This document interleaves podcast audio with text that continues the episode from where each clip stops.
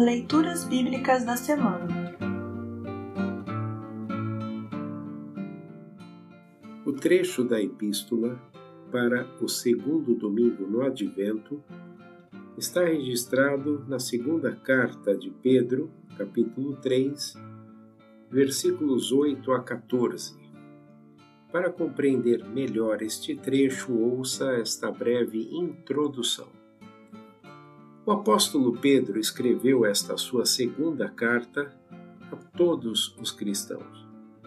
Estudiosos creem que ele fez isso nos anos finais de sua vida, entre 60 e 65 depois de Cristo.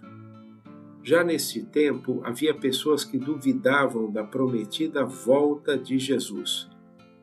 Em resposta a isso, Pedro argumenta que Deus não conta o tempo como nós contamos. Para Deus, um dia é como mil anos, mil anos como um dia. Por isso, esperemos o dia do Senhor com paciência e com confiança pois ele virá. A paciência de Deus, aliás, é uma oportunidade para que todos conheçam o Evangelho e sejam salvos. Até a volta de Jesus, Pedro nos anima a fazermos o possível para estar em paz com Deus. Ouça agora, segunda de Pedro 3, 8 a 14. 2 de Pedro 3, 8 a 14. Meus queridos amigos, não esqueçam isto. Para o Senhor, um dia é como mil anos, e mil anos como um dia. O Senhor não demora a fazer o que prometeu, como alguns pensam. Pelo contrário, ele tem paciência com vocês porque não quer que ninguém seja destruído, mas deseja que todos se arrependam dos seus pecados. Porém, o dia do Senhor chegará como um ladrão. Naquele dia, os céus vão desaparecer com um barulho espantoso e tudo o que há no universo será queimado. A terra e tudo o que existe nela vão sumir.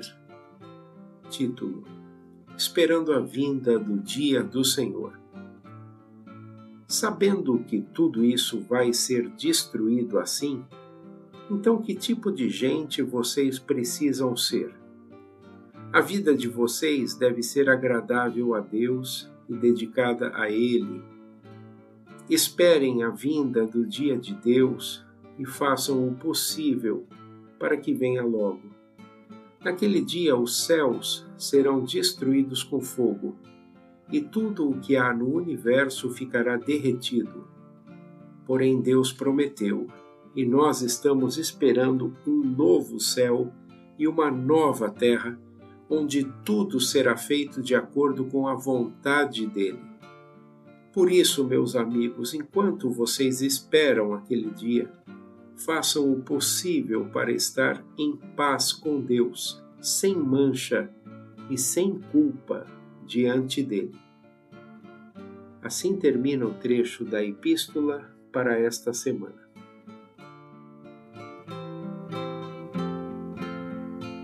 Congregação Evangélica Luterana Redentor Congregar, Crescer e Servir.